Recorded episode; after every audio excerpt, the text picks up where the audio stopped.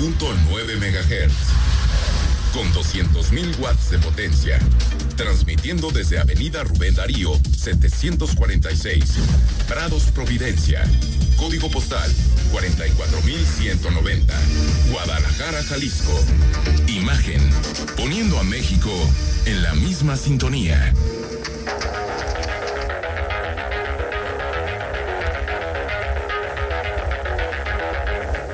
Escuchas imagen. Escuchas Imagen Radio. Escucha Imagen Jalisco. Con Enrique Tucent. De 8 a 9 de la noche. 93.9 FM. Imagenguadalajara.mx. Imagen. Más fuertes que nunca. Twitter. Arroba Imagen GDL. Imagen. Más fuertes que nunca. 8 de la noche con un minuto. Gracias por estar con nosotros. Estamos en 2 de diciembre y tenemos muchísima información para ti. Más adelante, Patricia Martínez y Mario Silva se sientan en esta mesa para platicar sobre el transporte gratuito para, para mujeres, este proyecto que lanzó el gobierno de Jalisco desde la semana pasada y queremos conocer detalles. Pero ya tenemos una fecha para anotar en el calendario. 25 de enero, regreso a clases presenciales. Don Manuel Baeza, ¿cómo estás? Hola, muy buenas noches, muy bien, muchas gracias, buenas noches a todo el auditorio. Pues 25 de enero, empezando el año ya este, dándole duro al regreso a clases, aunque todavía hay que ver eh, muchos detalles, porque sí. el plan está interesante, pero todavía... Muy general, no todavía. Abierto, sí. A ver, escuchamos, esto dijo el gobernador con relación al regreso el próximo 25 de enero a clases presenciales. Se ha tomado la decisión de que el regreso será a partir del lunes 25 de enero. Queremos brincar las primeras tres semanas de enero, que son las de más frío. La condición para la presencialidad se va a determinar según la condición, según la situación, perdón, regional de salud. El diagnóstico y la definición sobre las condiciones para regresar a la presencialidad va a ser presentado por la Mesa de Salud el día 11 de enero. El 11 de enero, o sea, 15 días antes. Por lo tanto, ahorita sabemos, estimado Manuel, que hay una división de municipios de riesgo y municipios de alto riesgo. Sí, Pero no sabemos qué municipios de Jalisco van a caer en cada una de las categorías porque eso se va a definir hasta el 11 de enero cuando haya corte de cifras, ¿no? Sí, el gobierno del estado presentó el domingo pasado, por primera vez, un, un listado de los municipios de alto riesgo. 78 para ser exactos, eh, más de la mitad del municipio, más de la mitad del estado, perdón. Pero eso seguramente va a ir cambiando, es decir, lo que hoy es de alto riesgo, tal vez en 15 días ya no sea y al revés. Es decir, eh, esta división que hacen, que también incluye a las escuelas, se va a tener que revisar. Yo creo que por eso están planeando lo del 11 de enero. Ahí para hacer el último para hacer corte, ese ¿no? corte. Pero sí tengo la duda, porque lo que presentó el gobierno del estado hoy habla de municipios de riesgo y de alto riesgo. Y en los de riesgo, digamos bajo, las clases son cuatro días a la semana, 100% presenciales, todo el grupo. Y en los de alto riesgo, eh, se tiene que dividir el grupo en dos. Unos irían lunes y miércoles, otro grupo iría martes y jueves. En todos los casos no hay clases el viernes. Pero, O sea, alto riesgo, cuatro días, 100% de grupos. Sí, eh, bajo riesgo, perdón. Bajo riesgo. de bajo riesgo. De lunes a jueves, todos van a la escuela. normal, nomás les dan un día menos y son seis horas de clases. Y son lo seis máximo. horas. Si estamos hablando de alto riesgo, eh, escalonados. Es decir, Un- dos una parte de los grupos van lunes y miércoles y la otra parte martes y jueves. Ahora, lo que dijo el gobernador es que esto es optativo. Entonces supongo que para quien decida no llevar a sus hijos o a sus hijas a la escuela, pues debe haber una alternativa. Pero yo no entendí si el optativo es para las escuelas o para los padres de No, para los familia. padres. Es que, a ver, quien, quien, lo que no te puede obligar el Estado es a exponer a tus hijos a un riesgo. Yo entiendo que cuando esté la vacuna, ahí sí, todos obligatorios a vacunarnos y a escuela. Pero ahorita hay un riesgo si llevas a tus hijos a la escuela. Pues a lo mejor la idea esta de presentarlo desde ya es como para ir midiendo qué tanta reacción hay. Este, Ahora, yo creo que la mayoría de los padres queremos que ya se regrese. El asunto es, si yo detecto que en mi escuela, la escuela donde van mis hijos, no están las condiciones de seguridad necesarias, ¿estoy obligado o pierde el año? Eso, eso, ya no es optar, eso ya no es decidir, porque te quedas en un escenario de perder. Es decir, creo que está bien que haya un proyecto, que haya un programa, pero hay muchas dudas que tienen que ser todavía aclaradas. Yo ¿no? creo que ya sé quién tienes que invitar para otra bueno, fecha. ¿eh? Mañana está Bárbara Casillas con nosotros. Ah, no sé si ella nos podrá decir. no es secretaria de Educación, porque. No, no, es secretaria, pero supone que la, el gabinete social, la secretaria sí, de Educación depende, está ¿no? un escalón arriba. Pues sí, sí está curioso y, y lo platicamos fuera del aire. Eh, hay, hay municipios como Guadalajara y Zapopan que estarían considerados, digamos, de bajo riesgo o simplemente como riesgo. Pero Tlaquepaque y Tonalá y Tlacomulco están considerados de alto riesgo. Entonces, ¿cómo delimitar? Es decir, toda la zona metropolitana sí. es una sola región. Tiene que ser una sola O vas a tener clases no tiene, no tiene sentido. en la mitad de la ciudad y en otra mitad no. Sí, es que te voy a decir una cosa, Manuel. Eh, esa división tiene que ver con los casos detectados. Pero ¿dónde están los hospitales que detectan COVID? ¿No? Mm. O sea, mucho no tiene que ver con, con, que los casos se den ahí, sino simplemente con las sí, formas no de detección no están en ese tipo de municipio. Entonces, yo lo que he visto en otros países que decidieron abrir la educación es que las zonas metropolitanas se convirtieron en una región sanitaria. No tiene mucho sentido, ¿no? Como dice Lemus, nos separa una banqueta. Entonces, sí, entonces, así como pensar que en Zapopan tiene unas reglas y en Guadalajara otras, a mí se me hace absurdo, ¿eh? Entonces, ¿cuál vamos bueno. a adoptar? ¿Las de bajo o las de alto? Veremos el 11 de enero, supongo. supongo que veremos el 11 de enero, que es cuando se haga el corte, y esperemos que para ese día Moderna, AstraZeneca y el resto ya tengan una vacuna. Que todavía no estamos seguros cuántos van a llegar. Yo... Exacto, pero al menos que ya exista esa posibilidad de que la vacuna esté empezando a llegar al país, ¿no? Y eso ya nos, nos quita un poquito la presión, ¿no? Sí, sí. Eh, bueno, 25 de enero, apunte. Mañana vamos a hablar con Bárbara Casillas para clarificar un poquito, pero el 25 de enero el regreso a las aulas espero que se haga de forma ordenada porque tal vez estamos pensando, Manuel, en escuelas, eh, eh, por ejemplo, las escuelas particulares no creo que tengan mucho problema, pero hay públicas con muchísima gente. Y aún dividiendo los grupos en mitades, pues te quedan grupos de 25, 30 personas. Que no sé si haya aulas en ese tipo de planteles como para asegurar sana distancia, asegurar, ¿no? Sí, y además hay que pensar en los profesores, porque la gente que es de alto riesgo o gente vulnerable no está contemplada en este plan. Y yo quiero pensar que hay una buena cantidad de profesores y profesoras que pues tendrán diabetes, son sobrepeso, o más de 60 años, problemas de respiración, en fin, o sea, no no es tan sencillo como tú decías de decir ya nos arrancamos y, y Sí. vamos. Eh, y además, ya para meterle aquí el, el último, justo cuando el gobierno federal dice nos, nos vamos a, a brincar el primer trimestre de clases. No es oficial todavía, siempre vamos como... pero siempre vamos, aunque no lo queramos, Cerramos clases antes, ¿te acuerdas? Sí. Ahora abrimos antes. y los otros van a No mantenerse sé. cerrados. Es decir, a fuerzas tiene que haber una disparidad con el gobierno federal. Sí. Este, no sé si ya planeada o no, pero siempre vamos a encontrarlos. Pues, ahora sí que piensa mal y acertarás, dice, dice el dicho.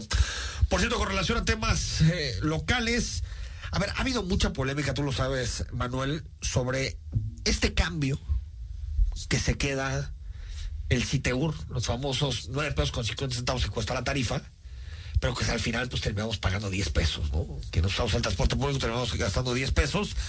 Y bueno, el CITEUR ya esta cifra es clara, se ha quedado durante este tiempo con 9 millones de pesos. Estamos hablando de julio de 2019 a octubre de este eh, año. Así lo aseguró el secretario de Transporte. Pagar con monedas ya no es lo de hoy. Sabemos que todavía ciudades como la Ciudad de México están al 10% solamente de integralidad con pago electrónico. Pero Jalisco, el área metropolitana de Guadalajara, el próximo año estaremos llegando al 30%.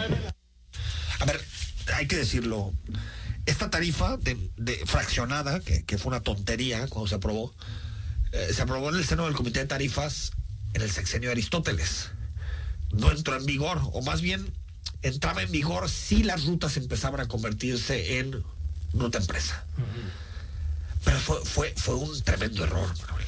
Dejarlo fraccionado de esta manera y aparte comprar alcancías que no dan cambio. Es que, ¿en qué, en qué planeta vivimos, Dios mío, no? Hijo, ya me dejaste pensando con lo de piensa mal y acertarás. A lo mejor era 9.50, pero de todos modos tú vas a cobrar 10. 10. O sea, no- casi, casi la tarifa son 10. Y la verdad es que es una incongruencia muy grande. Eh, hay gente que dice, a ver, está bien, los 10, tampoco si igual estamos te haga la vida y te diferencie, pero si está gacho que sientas como que te lo quitan, ¿no? Si- Pues sí, porque como no- cuando vas al Oxxo y te redondeas a fuerza y no te dicen nada. pero además no queda claro dónde queda. Es decir, o sea, es evidente que se lo quedan los camioneros o los O el transportistas. gobierno. O el gobierno, si... Porque acuérdate que en, en prepago también todo ese dinero va a un fideicomiso, a una bolsa, que después Pero en prepago no te quitan los 50 Es en centavos. no, es cierto. Es decir, nada razón. más es en lo del es, efectivo. en, es en las alcancías como tal. Por eso creo que se quedan El transportista, tienes Yo hasta he llegado a pensar en la posibilidad, digo, este, y si hubiera dos tarifas, es decir, este, 10 pesos si pagas en efectivo y 9 pesos si pagas en... Eso no está nada mal. O, Eso 9.50. no está nada mal. O sea, pues, ya No, sabes que nueve si es en pesos, efectivo... no, nueve pesos. Y, y propicias la, el, el mudar porque te conviene al prepago. Entonces ya tienes... Ya tienes Tienes un un- beneficio de pagar en prepago. ¿no? Porque ahorita sí, ese dinero se perdió. Que no se perdió, pero se quedó quién sabe en dónde. Alguien, alguien lo está disfrutando de esos Exacto. 50 centavos, de ese es redondeo mucho. de todos, ¿no? Y es mucho porque de Es 50 mucha centavos en 50 Nueve millones de centavos pesos. son Nueve millones de un pesos. dineral. A ver, pasó ya en el Congreso el juicio político contra la alcaldesa de Tlaquepaque. No sabemos si esto va a ser serio, ¿no? Porque sabemos que los juicios políticos del Congreso muchas veces son llamadas a misa. Pero lo cierto es que durante mucho tiempo los juicios políticos se atoran y no pasan la comisión de responsabilidades. En este caso, Manuel, ya pasó la comisión de responsabilidades y expuso la diputada presidenta de la comisión, Marester López de Morena, que todo se trata de un conflicto en mercados municipales. Agregó que analizará si hay elementos suficientes para el siguiente paso, que sería inocuar el proceso y por lo tanto comenzar un proceso de desafuero. Yo creo que no tiene las mayorías morena para impulsarlo, pero está llegando lejos. Escuchamos a la diputada. que efectivamente guarda los requisitos de ley para que nosotros lo podamos radicar y eh, nosotros vemos pruebas suficientes para analizar eh, la forma en la que se condujo el ayuntamiento de Tlaquepaque. Pues no sabemos a dónde va a llegar. Pocos juicios políticos han tenido éxito, pero pues ha avanzado el tema, ¿no? Pero me suena más a un zape o a una mancha para María Elena Limón, que no puede repetir en el cargo, pero sí puede ser candidata a diputada. Entonces, a lo mejor es una manera de, o de mancharle el expediente, o a lo mejor si avanza más el juicio, podría incluso no ser candidata. Bueno, y otra persona, Manuel, que se le ha querido hacer juicio político, pero no, como que no se ha podido, que es el magistrado Barba, Alberto Barba del TAE. En 2017 la Comisión de Responsabilidades propuso destituir al magistrado. Ya estamos hablando e inhabilitarlo 10 años, 3 años. El asunto sigue suspendido. En el expediente del juicio se expone que se comprobó que el magistrado, que recuerda, autorizó la edificación de un inmueble en Zapopan. En ese momento lo, lo empujó mucho el alcalde Lemus. Y la denuncia fue presentada por el académico Harold Dutton, en calidad de habitante del fraccionamiento de El Roble. Está interesante, ¿no? Como con Barba no se ha podido. Pero es que eh, entre abogados está duro, ¿no? Es decir, Pero si le tuvieran muchas ganas, hay mayorías. eh, eh, hay mayorías, Manuel. MC tiene los diputados para procesarlo con sus aliados. La diferencia es que tal vez al principio le tenían mucho coraje a Barba y ahora ya no tanto. Puede ser o el, el simple hecho de que te digo los van los van este atorando pues es que todos es oye cualquier juicio normal luego se lleva años y años y años ahora vete un juicio contra un abogado titular que seguramente tiene una corte ahí de gente que Sí, está dispuesto a defenderlos son Entonces juicios eliminen el juicio político del Congreso porque Yo no se- recuerdo- para nada. Pues, pues acuérdate, Elisa fue el último? Elisa Ayón. ¿cuál? Elisa. ah bueno sí de razón, Elisa sí, Ayón y sí, sí, sí. Los dos, Elisa y Vega Pámanes, los dos fueron eh, eh, inhabilitados. Que digo, para la corrupción de ambos les fue re bien que los inhabilitaran, ¿no? Pues ya, no, pues con todo lo que han robado, pues. Por cierto, en el Congreso están justo en el proceso, están en entrevistas porque hay que poner mucha atención a este tema porque se renueva el 25% del total del Supremo Tribunal de Justicia de Jalisco. Nueve posiciones de las 34 totales, aparte un consejero más de la judicatura. Y bueno, interesante porque Jorge García de Alba estuvo hoy también y denunció fallas en el examen de Ceneval otra vez, como pasó con las universidades en el caso de la judicatura. Y también sabes quién estuvo, el, el, consejero jurídico, este, el notario. Ay, se me fue su nombre, el consejero jurídico, el gobernador. ¿Talamantes? Talamantes, estuvo también y dijo que, que, que no tiene ninguna bronca, que el gobernador no le da órdenes. A ver, escuchamos al diputado Velázquez y ahorita platicamos del tema de Talamantes. la clasificación de los derechos humanos. Entonces clasificaban ciertas opciones con ciertos derechos humanos que no correspondían precisamente con su clasificación. Estaba mal, mal planteada. Las mal planteadas, híjole, un número conservador no es 8. El problema grave que, que, hemos tenido en el Congreso es en el señalamiento, particularmente por parte de los medios, ha sido que el examen se hace a modo, que no se hace bien. Le, estamos metiendo recursos precisamente para hacer un buen examen, para hacer una institución confiable. Primero fue García, que, que aspira a, a, entrar en, en, el, en el Poder Judicial, y el diputado eh, Velázquez. A ver, no solo el caso de Taramantes, de muchos otros debería de haber una ley de designaciones que prohibiera, así como si fuera eh, eh, un pase automático, ir de un poder a otro poder así, sin ningún problema. O sea, cuando llega Talamán dice, es que créanme, no tengo, no voy a tener ningún conflicto de interés con el gobernador. Pero pues vienes de asesorarlo y chambear con él. O sea, si siquiera, no sé, dos, tres años que no estés ligado a un puesto de, de un poder que no sea el judicial. Pero lo estamos viendo, pasó también con Aristóteles Manuel, ¿te acuerdas que el caso de del procurador, eh, ando pésimo a la memoria, del procurador urbano, no, no, urbano, era del trabajo, creo, social, eh, que también pasó del ejecutivo magistrado, este Carlos. Ahorita, bueno. Debería de haber algo. Alguien, que nos, alguien que nos, que nos auxilie. debería haber alguien que prohibiera eso. El asunto con el Carlos Trejo, perdón, ya. Carlos Trejo, ya, ya volvió. El asunto con el Poder Judicial desde hace muchos años es que es un reparto de cuotas, o sea, no es un verdadero proceso. que no está mal que se repartan, nada más repártenselo entre gente que sepa, de verdad, nada más eso. Híjole, pues no, para empezar, yo creo que no debería ser un reparto de cuotas, sí tendría que ser un proceso pero más eso abierto. Es imposible. Pero lo otro es, efectivamente, no, no hay ningún pudor en decir, pues ahora vente tú aquí, ahora tú vete allá, y para que me digan que el gobierno, el ejecutivo ah, no mete mano en el judicial. Yo no tengo nada malo que cuando llega el PRI diga, a ver, vamos a buscar a un buen jurista que esté de acuerdo con el PRI. Está bien. Eso pasa en Estados Unidos, en Suecia, en Alemania, en donde sea. La diferencia es cómo le hacemos para que esas propuestas sean de mayor nivel, para que no pasen de ser asesores del gobernador a magistrados del Supremo. Eso me parece que demerita. Te vamos a mandar de diputado para que presente unas iniciativas ahí. ¿Sí votará alguien por mí? Bueno, esperemos. En tu casa. Tal vez algún día. Ahí aseguro.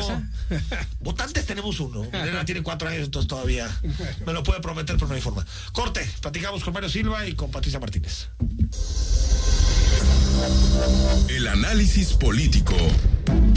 A la voz de Enrique Tucent. En Imagen Jalisco. Regresamos. Imagen Radio ahora para todo México. Lleva su programación a la televisión abierta, en el canal 3.4 de televisión abierta. Imagen Multicast, la mejor información, con la mejor tecnología digital de la televisión en vivo y a todo color. Con los reconocidos comunicadores de Imagen Radio, Imagen Multicast. Canal 3.4 de televisión abierta, poniendo a México en la misma sintonía. Haz tu pedido en línea, casaorendain.com. Pide ollitas blanco desde la comodidad de tu hogar. casaorendain.com. La carrera virtual Imagen Isuzu es una competencia completamente digital y simultánea en varias ciudades. Inscríbete entrando a imagenradio.com.mx y obtendrás tu kit de corredor que contiene una playera Dry Fit You In, muñequera, bolsa reutilizable, número de corredor, gorra finisher, medalla, regalo cortesía de Isuzu, electrolit y más. Costo de inscripción 199 pesos. El kit estará disponible en Guadalajara, Ciudad de México, Puebla, Querétaro y Tampico. Corre este 5 y 6 de diciembre. Carrera virtual Imagen Isuzu hidratada por Electrolit. Más información en imagenradio.com.mx. Imagen Radio, ahora para todo México, lleva su programación a la televisión abierta en el canal 3.4 de televisión abierta. Imagen Multicast, la mejor información con la mejor tecnología digital de la televisión en vivo y a todo color con los reconocidos comunicadores de Imagen Radio, Imagen Multicast. Canal 3.4 de televisión abierta, poniendo a México en la misma sintonía. México y el mundo enfrentan situaciones inesperadas. Por ello, el paquete económico 2021 corrige fallas estructurales e impulsa políticas de apoyo a quienes más lo necesitan.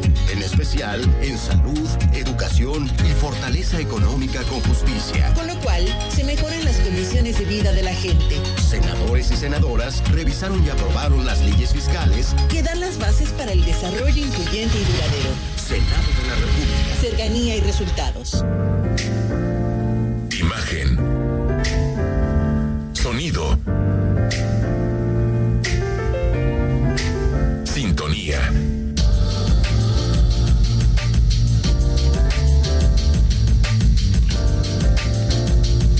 Poniendo a México en la misma sintonía.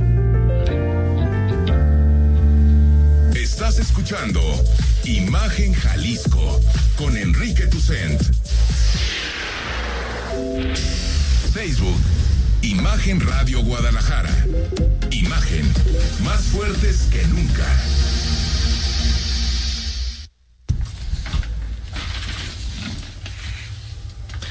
Estamos de vuelta en imagen. Gracias por seguir con nosotros. Da unos minutos para el partido, Manuel. ¿Qué te puedo decir? Una triste, hombre, pues ya. Siéntete contento, eres tapatío. Siempre. No, está bien, porque Es bueno que un así podemos, esté este, así podemos presumir que Jalisco siempre gana. de alguna manera. Cuando no arrebata. Y cuando no arrebata. Patricia Martínez, coordinadora general estratégica de gestión del territorio, ¿cómo estás? Muy Buenas bien, noches. buenas noches. Muy bien, gracias. Mario Silva, director del Nimeplan, ¿cómo estás? Muy bien. ¿Cómo están? ¿Cómo, cómo les va? Todo muy bien. Aquí. Oye, a ver, antes de platicar de otros temas, hay mucho, mucho de agenda. Platícanos, Patricia, sobre mi pasaje apoyo a mujeres. Claro. Bueno, este es un eh, programa que arrancaremos en enero de 2021 que tiene como propósito el subsidiar el transporte público a las mujeres que viven en condiciones de en las condiciones de mayor rezago social en esta primera etapa en el área metropolitana de Guadalajara, que son mujeres jefas de familia que ganan menos de 5.600 pesos al mes eh, y que realizan pues más de un viaje en camión al día, ¿no? Eh, ¿Por qué? O sea, creo que es muy importante decir de dónde nace este, este apoyo. Eh, el apoyo consiste en dos, dos viajes diarios durante todo el año. O sea, una ida y una vuelta. digamos. Ida y vuelta, exacto. Diarios, eh, o sea, de lunes a domingo, y una eh, suscripción anual al sistema de bicicleta pública Ah, Mi está Bici. chido, está chido. Y el origen de esto vino desde que junto con el IMEPLAN eh, planteamos ante la embajada británica, eh, estaban en ese momento había un concurso para ciudades este de México con el Fondo de Prosperidad, donde nos invitaban a presentar proyectos que tuvieran que ver con movilidad y perspectiva de género. Entonces de aquí nació la idea de poder hacer algo sobre tarifa social, estudiar los subsidios que tenemos en el Estado y con base en ello poder determinar qué es lo que tendríamos que hacer para focalizar mucho mejor eh, el sentido y el propósito de los subsidios Aparte, al transporte. Las mujeres son las que más usan el Eso transporte es súper importante, claro. En, Gua- en, eh, en Guadalajara, entendido como el área metropolitana, estamos hablando que eh, son las mujeres las que más se mueven en el transporte público. Realizan el 52% de viajes al día. Esos son como 12 millones de viajes. Pero me parece que lo que nos va a ayudar a entender mucho más el tema es entender cómo nos movemos las mujeres. A diferencia de los hombres, los hombres generalmente hacen viajes este, directos, ¿no? Salen de su casa, van al trabajo. Casa, y de oficina, regreso. regreso, oficina y en la casa. Y ya. Si se Las portan mujeres- bien. Bueno, no vamos a entrar en o esos decimos detalles. que vamos directo. Ese ya es otro tema. Ese es otro Ese tema. ¿no? Eh, que, que podemos seguir discutiendo. Eh, el tema de cómo nos movemos las mujeres es a través de en- eh, viajes encadenados. Es decir, la mujer realiza varias cosas eh, durante varios trayectos durante el día con distintos propósitos. Sí, tendrá que llegar a trabajar, pero seguramente antes tiene que ir a dejar a los hijos a que los cuide este la hermana, la mamá, de regreso tiene que llegar y dejarle las medicinas a los papás, este de- tendrá que ir a pagar la renta, el recibo de la luz, Los comprar el mandado. N cantidad de cosas, ¿no? Y todo esto tiene un costo en el transporte público. En las mujeres que menos ganan en Jalisco, es decir, es- las mujeres que ganan entre menos de, perdón, 5.600 pesos al mes, que son el decil 1 y 2, pueden gastar hasta dos terceras partes de sus ingresos mensuales en pagar transporte público. Entonces, para ellas puede representar que si no tienen dinero o si tienen contado el dinero, digan, no puedo ir a trabajar. Porque ¿dónde dejo a los niños? No tengo para pagar el transporte para llevar a los niños a que me los cuiden.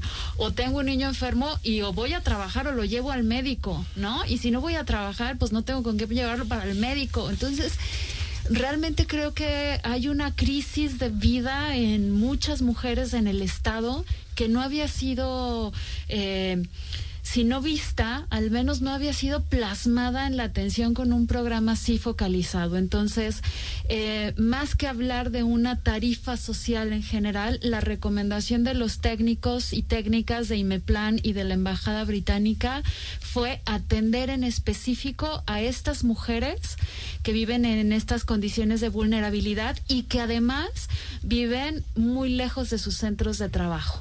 Eh, o sea, territorialmente también este programa está, está pensado para impactar, de, eh, beneficiando a las mujeres que realizan más transbordos porque las distancias que recorren Ahora, son mayores. Está el transporte público y está también la bici, ¿no? Sí. Sí, el programa Mi Pasaje de Apoyo a Mujeres incluye una membresía gratuita de forma anual.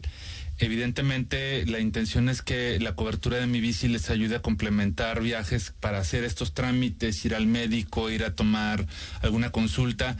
Parte de lo que el diagnóstico de la Embajada Británica nos arroja es que no solo no tendrían la posibilidad de tener acceso a empleo, a educación o a salud, sino sobre todo cuando se asocia el fenómeno del maltrato y la violencia psicológica, sexual o patrimonial hacia las mujeres, pues generamos programas de asistencia psicológica o de terapias o de algún tipo de apoyo de esta naturaleza y ocurre lo mismo. No van a tomar una terapia, no pueden ir a estos centros a recibir algún tipo de apoyo porque no tienen. O, por ejemplo, presentar una denuncia. Sí, Ahora, la entonces... bici sí es compatible con, con- po- porque decías, eh, Patti, son viajes largos, mujeres que viven tal vez, me imaginé, ¿no? Cuando decías alguien que tal vez vive en su Tlajomulco, Tlaquepaque, no sé. Eh, eh, ¿Sí es compatible o, o es difícil que utilicen la bici? También por sus tipos de movimiento. No, por supuesto que lo es, porque eh, justo como realizan distintas actividades, puede haber viajes que, les to- que son a distancias mucho más cortas, eh, donde ya son ellas solas. eh, y pueden, eh, es mucho más efectivo quizá tomar Claro. una bicicleta para ir y pagar eh, la luz y, y regresar, ¿no? Eh, evidentemente ayuda en trayectos más cortos, cortitos. ¿no? Tampoco ta- eh, podemos generalizar y decir todas la van a usar. Es un programa para mujeres entre 25 y 65 años de edad. Pero también hay que partir de la idea que en el momento en el que tú tienes un beneficio así, seguramente verás en una opción para mejorar la organización de tus traslados. Sobre todo, perdón, porque aquí hay tres ingredientes. El primero, que la tarjeta de pago electrónica está lista y te permite pagar el camión y usar mi bici. El segundo es que mi bici tiene una cobertura en zonas donde muchos de estos servicios están focalizados. Y el tercero es que las mujeres beneficiarias del programa recibirán capacitación en el uso de la bicicleta con el equipo, de forma gratuita, con el equipo de la Agencia Metropolitana de Infraestructura de Movilidad. Entonces, ¿a qué aspiramos? Sí a que usen el transporte público, pero también a que puedan usar la bici porque se les apoya. Y por otro lado, aumentamos un 32% la cobertura del transporte público, que es la siguiente etapa que viene con el modelo de renovación ruta empresa. Y aparte, puedes ya recorrer una buena parte de la ciudad con ciclovías, que eso Por ya es-. ¿no? Y tenemos una encuesta de percepción que se hizo de, con las, las y los usuarios del sistema de Mi Bici y las mujeres eh, se sienten más seguras andando en bicicleta que caminando y en transporte público. Y bueno, también hay que decir que las mujeres a las que está Ya para sentirte destinado... más seguro. Claro. Tú pero las mujeres Y sí. las mujeres a las que está destinado este programa, este, pues también son mujeres que no tienen acceso al auto, eh, como la mayoría de hombres sí podría tenerlo, ¿no? Ya no hablamos de las condiciones del, del auto particular, pero, pero no es, no están bajo las No mismas condiciones. Gracias. Yo, yo iba a preguntar quién paga. Es decir, eh, ¿de, dónde, de dónde sale el dinero o quién, quién lo pone o, dónde, ¿Cuánto es, o no? quién deja de recibirlo? ¿Cómo, cómo funciona? Muy bien, son 40 millones de pesos los que tenemos destinados para la primera etapa. En julio haremos una evaluación del programa y la idea es incrementar los apoyos. Con estos 40 millones calculamos que podremos atender a 11.732 mujeres y la idea es cerrar el año con 18.000. El costo la mi- de, de, eh, es decir, la mitad del pasaje eh, la paga el gobierno del estado y la otra mitad está dentro del cálculo de la tarifa. Si recordamos, la tarifa eh, tiene eh, absorbe una parte del impacto de todos estos Sobre el apoyos 20%. eh, sociales, ¿no? Entonces, así como se apoya a estudiantes, adultos mayores, se apoya eh, Personas con a discapacidad. personas con discapacidad, niños, maestros, ahora también este, las mujeres entran dentro de este grupo. ¿Ese dinero lo desembolsa gobierno del Estado? Una parte, la mitad gobierno, los 40 millones totalmente eh, gobierno del estado, pero eh, es decir, si el si el costo del pasaje va a ser 9.50 de ida, 9.50 de regreso, la mitad de esos 9.50 el estado y los otros 9.50 van en el cálculo de la Está tarifa prorrateado. que absorbe el transportista. Pregunto porque ya no entendí, y disculparán, pero entonces, eh, eh, ¿qué, ¿qué hace la embajada británica o qué papel Ah, tienen los buenísimo. británicos? ¿Ellos, no Ellos- ponen dinero o ellos hicieron No, el- ellos hicieron el pusieron asistencia técnica, nos pusieron a técnicos nacionales y británicos a hacer el estudio que permite llegar a esta conclusión. El objetivo del estudio es diseñar una política tarifaria. Antes de, de entrar nosotros escuchamos el tema de los 10 pesos, la tarjeta del redondeo. Una exigencia social desde que estábamos en el activismo era justo tarifa justa y tarifa social. El estudio nos arroja recomendaciones para focalizar los apoyos de la tarifa social en segmentos prioritarios. El acompañamiento de la embajada fue para diseñar la muestra, el perfil de las mujeres, el acompañamiento para la evaluación del impacto del programa y presentar la evidencia para saber si continuamos y ampliamos el programa y cómo esto se va a encadenar al tema de la política de transbordos y otros subsidios focalizados porque la asistencia no acaba eh, con este programa. Este es el primer entregable de esa asistencia. Co- En, en un minuto, ¿cu- ¿cuántas mujeres se beneficiarán? 11.732 en el primer semestre. Eh, es, digamos, una pequeña fracción, supongo, de las mujeres que están en esa condición. Poder- podríamos decir que sí, porque No, además ¿sabemos el estamos abarcando total? el área metropolitana de Guadalajara. No, no tenemos el número total. ¿Por qué? A ver, porque son distin- son, son varios criterios los que estaremos poniendo para que puedan ser beneficiarias. Eh, mujeres entre 25 y 65 años, que sean eh, jefas de familia, líderes del hogar, que ganen menos de 5.600 pesos, que realicen más de un transbordo y que vivan en zonas de Sí, pero no rezago. porque sean pocos, ¿eh? No, por supuesto pocas. que no son pocas. Eh, para nosotros era muy importante también poder comenzar con el programa. ¿Por qué? Porque esto nos va a poder permitir generar información que nos permita evaluar si nuestra política de Sí. subsidios al transporte es la efectiva o Pero yo creo necesitamos... que es de justicia, ¿eh? es de mera justicia. Por supuesto. justicia. Y, y bueno, 11 mil pueden No, cambiar son muchas no, historias de vida. No, lo que estoy pensando es si después esto podría ser derecho o llegar a ser en algún momento el derecho que una mujer en esas condiciones siempre puede decirlo. Ojalá. Ojalá. Y como Confi- siempre, confiamos en que sí. Mario, confiamos en que sí. Al Oye, contrario. A ver si después vienes a hablar de mi bici pública. de mi bici y, de del plan de acción climática metropolitana que presentamos el 14 de diciembre. Próxima Eso va a ser semana nos- importante. nos quedamos, Sí, ¿te sí. parece? Sí, sí, ahora prometo no fallar. Gracias, Pati. Muchísimas Gracias a ustedes. Bueno, antes de, de irnos al corte, dos recomendaciones. Primero, recuerda, utiliza tu tarjeta Palacio. Haz magia, ven y compra los regalos más increíbles en esta Navidad. Hasta 12 meses sin intereses. Todas las compras generan dobles puntos y si compras tus regalos, aparte te puedes llevar a través de puntos la posibilidad de más. En el Palacio de Hierro también compartimos la magia, por eso te damos regalos exclusivos. Escucha bien. Si compras 8 mil pesos o más, recibe una botella de Moet Chandon Imperial para brindar por un 2021 lleno de magia. O si compras 32 mil pesos o más, te vas a recibir una botella de Don Periñón, edición especial para el Palacio de Hierro. Recuerda esta Navidad, la magia está contigo del 29 de noviembre al 24 de diciembre. Utiliza tu tarjeta Palacio. Más detalles en palaciodehierro.com. Y como todos los miércoles, nuestros amigos de Versa que te hacen recomendaciones exclusivas de Versa Muebles, Versa Concepto para llevar una vida más saludable, en específico para tratar de tener una vida menos sedentaria. Algunas recomendaciones, por ejemplo, si estás hablando por teléfono, trata de ponerte de pie o también si estás almorzando.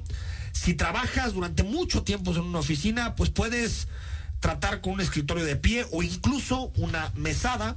Camina unas vueltas ahí al lado donde está tu oficina con tus colegas en lugar de reunirte en la sala de juntas o si puedes invertir un, un poquito, coloca tu superficie de trabajo sobre una cinta para correr y con eso tener una vida mucho más saludable. ¿Quieres más detalles? Métete a www.versa4.com. Al corte y seguimos.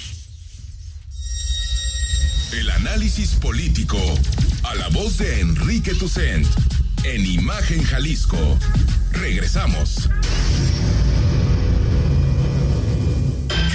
Versa Concepto? Versa es versatilidad, vanguardia, confort, elegancia, optimización de espacios, innovación. Eso y más es Versa. Versa Concepto, líder en sillas y muebles para oficina. Visítanos www.versa4.com. Imagen Radio ahora para todo México. Lleva su programación a la televisión abierta en el canal 3.4 de televisión abierta. Imagen Multicast. La mejor información con la mejor tecnología digital de la televisión en vivo y a todo color. Con los reconocidos comunicadores de Imagen Radio, Imagen Multicast. Canal 3.4 de televisión abierta. Poniendo a México en la misma sintonía. Haz tu pedido en línea. casaorendain.com. Pide ollitas blanco desde la comodidad de tu hogar. casaorendain.com. La carrera virtual Imagen Isuzu es una competencia completamente digital y simultánea en varias ciudades. Inscríbete entrando a imagenradio.com.mx y obtendrás tu kit de corredor que contiene una playera Dry Fit You In, muñequera, bolsa reutilizable, número de corredor, gorra finisher, medalla, regalo cortesía de Isuzu, electrolit y más. Costo de inscripción 199 pesos. El kit estará disponible en Guadalajara, Ciudad de México, Puebla, Querétaro y Tampico. Corre este 5 y 6 de diciembre. Carrera virtual Imagen Isuzu hidratada por Electrolit. Más información en imagenradio.com.mx. En el Ejército y Fuerza Aérea Mexicanos, el compromiso no duerme. El valor nunca toma vacaciones. La lealtad no descansa. Y la disciplina jamás parpadea. Somos hombres y mujeres dispuestos a dar la vida por ti. Y tu respeto es nuestra fuerza. Ejército y Fuerza Aérea Mexicanos. La gran fuerza de México. Secretaría de la Defensa Nacional. Gobierno de México. La CNDH llega a 30 años y se propone un cambio de fondo con el objetivo de ser más eficaz en la defensa y protección de los derechos humanos y así transformarse en una auténtica defensora del pueblo. Es momento de reivindicar y dar una nueva dirección a la CNDH para dejar la simulación y actuar en favor de la defensa y protección de los derechos humanos con la austeridad que exige el momento que vivimos en México. Comisión Nacional de los Derechos Humanos. 30 años. Defendemos al pueblo. Compartimos micrófonos contigo. Mándanos una nota de voz de no más de 20 segundos al WhatsApp 33 33 69 45 22. Escucharemos tu punto de vista durante el programa.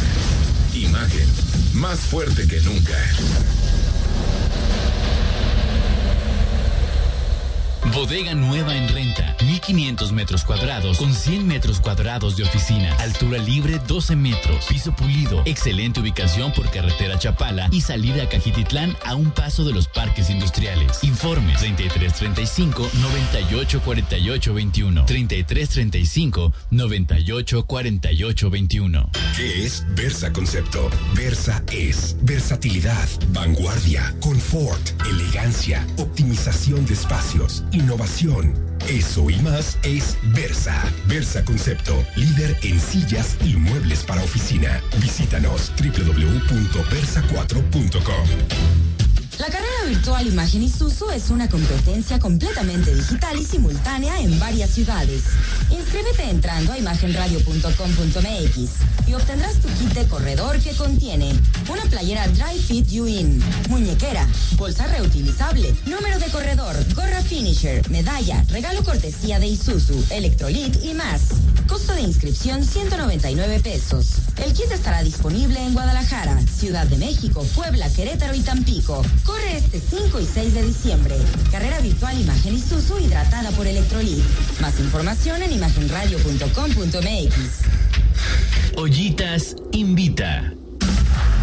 Imagen Radio, ahora para todo México, lleva su programación a la televisión abierta en el canal 3.4 de televisión abierta.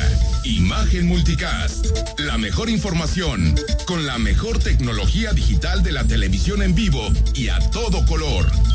Con los reconocidos comunicadores de Imagen Radio, Imagen Multicast. Canal 3.4 de televisión abierta, poniendo a México en la misma sintonía. ¿Están listos para la carrera virtual Imagen Isuzu 2020? Corre, registra y comparte tus logros como runner desde la aplicación de Emoción Deportiva. En la aplicación podrás guardar el tiempo de tu reto, tomarte selfies en los marcos de edición especial y compartir todo en tus redes sociales. Además, te mantendremos al día con información sobre la carrera virtual Imagen Isuzu. Descárgala gratis, disponible para iOS y Android. Corre el 5 y 6 de diciembre. Carrera virtual Imagen Isuzu 2020 hidratada por Electrolit. Para más información, entra a imagenradio.com.mx. Estás escuchando Imagen Jalisco con Enrique Tucent. Instagram, arroba Imagen Radio GDL. Imagen, más fuertes que nunca. De 100 compromisos presentados hace dos años en el Zócalo, hemos cumplido 97. Solo están pendientes o en proceso tres. Descentralizar el gobierno federal, impulsar el desarrollo de fuentes de energía renovables mediante la rehabilitación de las hidroeléctricas y conocer la verdad acerca de la desaparición de los jóvenes de Ayotzinapa. En eso estamos.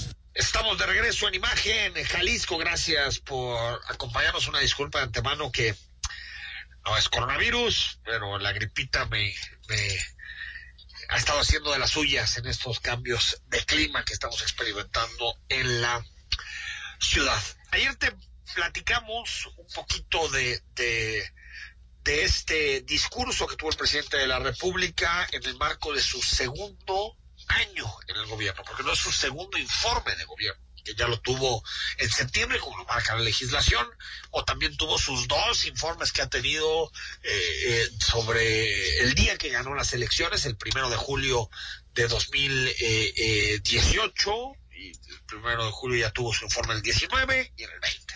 Entonces, bueno, es un gobierno que, que eh, hace de comunicar, hablar y estar presente en la opinión pública un cimiento de su, de su proyecto. Entonces, nos hemos acostumbrado a escuchar al presidente hablando todos los días desde que comenzó el sexenio y creo que es parte de su estrategia y es parte de la eh, propaganda política que tiene la cuarta transformación. A ver, vamos a intentar hacer un eh, balance eh, lo menos sesgado posible de lo que ha pasado en este sexenio, lo menos sesgado posible de, cómo vemos las cifras, cómo vemos los, los datos y si creemos o no que el país lleva algún rumbo. A ver, de entrada, creo que debemos de pararnos en algo, en una posición que, que, que nos puede ayudar un poquito a comprender las cosas. Creo que el gobierno de López Obrador es un gobierno que no ha dado resultados, un gobierno poco eficiente también en la gestión de los recursos, pero el presidente es popular. Hay que tratar un poquito de, de entender que esta lógica puede suceder, que lo que estamos viendo es una disociación entre la opinión que tienen muchísimos mexicanos y mexicanas sobre el presidente y sobre las intenciones del presidente y los resultados de su gobierno. No hay vinculación. No hay, y, eso nos tiene que quedar un poquito claro porque mucha gente me pregunta, oye, ¿cómo puede ser que un presidente que está haciendo tan mal las cosas tenga sesenta y tantos por ciento de aprobación? Pues porque hay una, una disociación. Cuando la gente, muchos encuestados, dicen que aprueban el gobierno de AMLO, no necesariamente están aprobando los resultados, sino sobre todo están aprobando las intenciones que tiene el presidente. ¿Cuáles son las intenciones? Combatir la corrupción, ver por los más necesitados, todo este tipo de discursos que ha tenido López Obrador siguen calando en la opinión pública y una muy buena parte de la ciudadanía le premia la intención. Yo creo que eso está claro hasta el momento. Tratar de disociar gobierno y presidencia nos permite entender mucho más por qué López Obrador experimenta esos niveles actualmente de aceptación. Un segundo comentario preliminar antes de analizar tema por tema es la aprobación del presidente en gran parte tiene que ver con que muchas personas que se han sentido olvidadas por largos periodos de tiempo en este país, en este momento sienten que tiene un presidente que está con ellos y que la puede regar, se puede caer, se puede equivocar, como le ha pasado casi todo el sexenio, pero siguen creyendo que es mejor tener eso a los presidentes lejanos y distantes del pasado. Aquí no solamente es una provocación o no es una incitación a tratar de pensar de forma distinta, sino también es una invitación a la oposición para que entienda por qué Morena ganó 2018 ¿Y por qué puede llegar a repetir la mayoría en el país en 2021? ¿Tiene que ver con programas sociales? Sí. ¿Tiene que ver con manejo clientelar? También. Pero no es toda la historia. No es toda la historia. Hay una parte de la historia que tiene que ver con un presidente que ha decidido dejar las formas clásicas de entender la política y la lejanía del gobierno y buscar un gobierno de contacto, de cercanía, de recorrer el país, de comunicar permanentemente. Y aparte de hacerlo, de comunicar de forma sencilla, simple, algo que puede entender desde un obrero en Tapachula hasta un empresario en Tijuana. Así es el discurso del presidente. Por lo tanto, cualquier oposición que quiera construir un proyecto que rivalice con la 4T, tiene que ser cercano y tiene que hablarle a la gente. Si no hay eso, nos podemos quejar de López Obrador, decir que qué bruto, qué mal va el país. Bueno, victimizarse, victimizarse y volverse a victimizar. Pero en el fondo, en el fondo, la política es contacto. La política es buscar acuerdos, es convencer. Y este discurso allá arriba, que solamente escuchamos las élites, realmente no mueve a la ciudadanía y tampoco resuelve sus problemas. A ver, comenzamos por economía. Saldo negativo del presidente, reprobado, no hay forma de decirlo de otra manera. PIB se caerá y se contraerá en torno a los nueve puntos en este año. Menos peor, como se dice, menos peor de lo que esperábamos. Es un pésimo indicador. Creo que el gobierno tiene parte responsabilidad de haber hecho a las cosas, particularmente a la reactivación económica, pero es menos dramático de lo que en su momento suponemos. Así defendió en su informe López Obrador la gestión de la economía.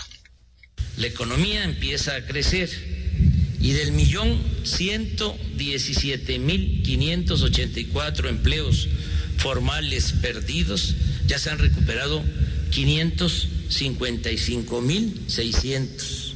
Pienso que en marzo lograremos alcanzar de nuevo los 20 millones 613 mil 536 puestos de trabajo que tenía registrados el Instituto Mexicano del Seguro Social antes de la pandemia. Pero no solamente es este año, ya veníamos de que el PIB tuviera una contracción en 2019 cuando no había pandemia.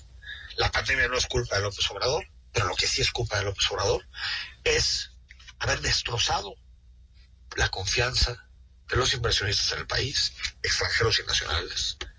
No haber tenido la capacidad de tender los puentes necesarios para evitar una lejanía entre los empresarios y el presidente de la República. También es su responsabilidad obsesionarse con distintos proyectos de infraestructura que no necesariamente son los que generan mayor productividad y mayor desarrollo económico. Es decir, hay cosas que estaban en su cancha antes de la pandemia. La pandemia no explica todo. La pandemia fue este, pues digamos, impacto, este fenómeno que es muy difícil de acometer, que pasa una vez cada siglo. Pero, bueno, veníamos ya, digamos, en un tobogán en términos económicos que aparte no lo heredó el presidente, que esa es otra. Uno puede de pronto decir, bueno, es que así me dejaron la economía. Pues el último año de Peña, pues muy malo, muy malo, estuvo ahí en el 4% de crecimiento. Pues sí. Ahora eh, el PIB se ha contraído casi 10 puntos en un par de años. Algunas de esas causas las conocemos, es la pandemia, otras tienen que ver con un pésimo manejo de la economía. ¿Qué rescato dentro de este escenario negro? El gobierno tiene presente a los trabajadores eso creo que es importante. Uno, propiciando la mejora de los salarios a través del incremento del, del salario mínimo, que ha ayudado particularmente a que los salarios hacia arriba, de los que ganan 3, 4, 5 salarios mínimos, tengan mejores perspectivas que esa política histórica de depreciación de los salarios. Creo que también se está llegando a buen eh, puerto con la negociación en torno a la subcontratación que si se lleva bien en acuerdo con las con la iniciativa privada podremos tener mejoras salariales en los siguientes años y la reforma de pensiones creo que es un paso en el camino correcto que es cómo le hacemos para que la vejez sea más digna y para que todos podamos acceder a una vejez mucho más digna. Eso por un lado. Un segundo elemento seguridad. No hay nada que mostrar. Nada, ahí sí, no, no, hay, no hay mucho que decir, ¿no? No hay nada que mostrar porque la violencia sigue igual o peor. Y porque el presidente primero optó por un personaje político para encargarse de la seguridad, que por cierto va a ser candidato a gobernador de Sonora, su Brazo, y ahora opta por quien fuera en algún momento reportera. Realmente la seguridad la trae el ejército y no hemos visto nada que nos llame al optimismo en materia de seguridad. Aún así, el presidente sigue creyendo que esa es la ruta. La Guardia Nacional ha resultado de gran apoyo. A pesar de su reciente fundación, ya es una corporación profesional, disciplinada, con 98 mil elementos que permanecen desplegados en 176 coordinaciones regionales del país en los 32 estados de la República. El próximo año tendremos presencia en 266 coordinaciones territoriales con 150 mil policías. Hay una fe ciega del mandatario en, en, que los programas sociales de su gobierno van a terminar inyectando dinero en distintas capas de la sociedad y que eso automáticamente va a provocar una disminución de la inseguridad de la violencia. Ya vimos que así no funcionan las cosas.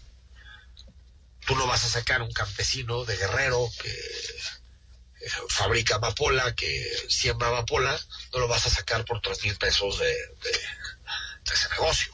Ni tampoco un joven pandillero de Guadalajara o de, de Morelia, ¿no? No. Tiene que haber toda una serie, por supuesto que detrás de la violencia hay causas sociales, eso nadie lo niega.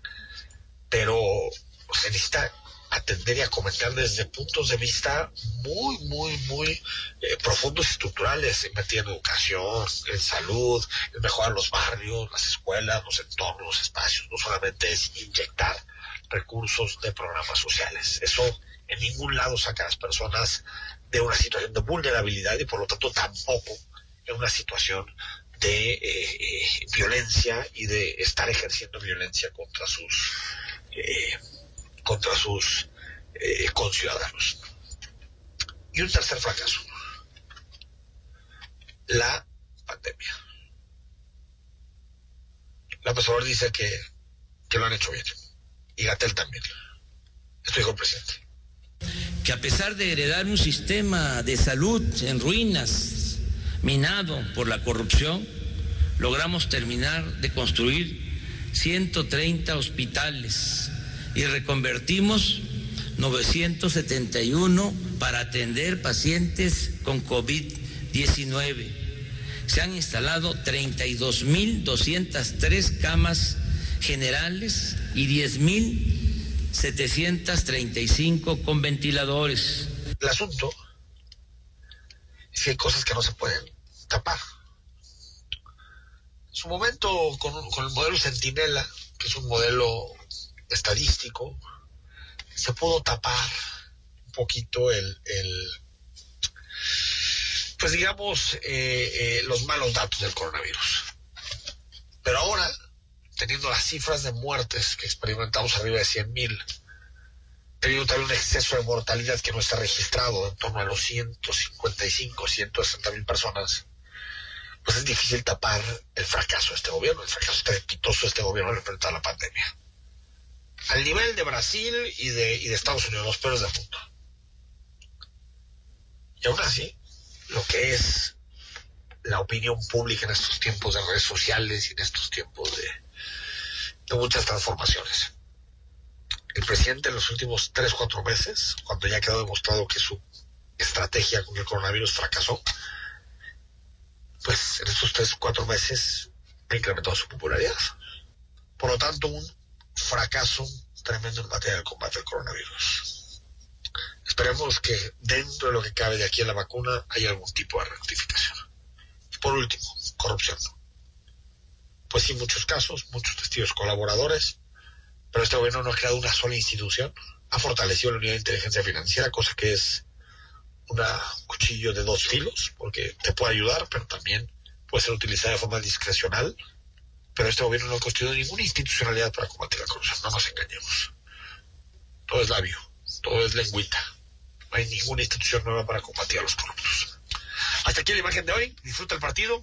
Chivas León y nosotros nos encontramos mañana, jueves, a partir de las 8. Soy Enrique Tucen y que sea una muy buena noche para todos. Escucha Imagen Jalisco con Enrique Tucen de 8 a 9 de la noche, 93.9 FM. Imagenguadalajara.mx. Imagen más fuertes que nunca. Marisol Gacé, ¿cuáles son los retos del programa Aprende en Casa 2? Conversaremos de ello con el secretario de Educación Pública, Esteban Moctezuma. Pepe Gordon, se trata de una estrategia para que las y los alumnos continúen sus estudios a pesar de la pandemia y la distancia. Además, tendremos las palabras del gran educador José Antonio Marina sobre la poesía del conocimiento. Y disfrutaremos el chupetazo musical de Caloncho este domingo en la hora nacional a las 10 de la noche. Crecer en el conocimiento. Volar con la imaginación. Esta es una producción de RTC de la Secretaría de Gobernación. La carrera virtual Imagen Isuzu es una competencia completamente digital y simultánea en varias ciudades. Inscríbete entrando a imagenradio.com.mx y obtendrás tu kit de corredor que contiene una playera Dry Fit You In, muñequera, bolsa reutilizable, número de corredor, gorra finisher, medalla, regalo cortesía de Isuzu, electrolit y más. Costo de inscripción 199 pesos. El kit estará disponible en Guadalajara, Ciudad de México, Puebla, Querétaro y Tampico. Corre este 5 y 6 de diciembre. Carrera virtual Imagen Isuzu hidratada por Electrolit. Más información en imagenradio.com.mx. Cuando las empresas compiten, tú puedes escoger la opción que más se ajuste a tu bolsillo y a tus necesidades. Yo prefiero comprar los zapatos más cómodos y así caminar sin cansarme. Para estar siempre a la moda, elijo los zapatos más bonitos. Yo le compro a mi hijo los zapatos más baratos porque el pie le crece muy rápido. Con competencia, tú eliges. Un México mejor es competencia de todos. Comisión Federal de Competencia Económica, COFESE. Visita COFESE.mx. XH, SC, 93.9 MHz. Con 200.000 watts de potencia. Transmitiendo desde Avenida Rubén Darío, 746. Prados Providencia. Código postal 44190. Guadalajara, Jalisco. Imagen. Poniendo a México en la misma sintonía.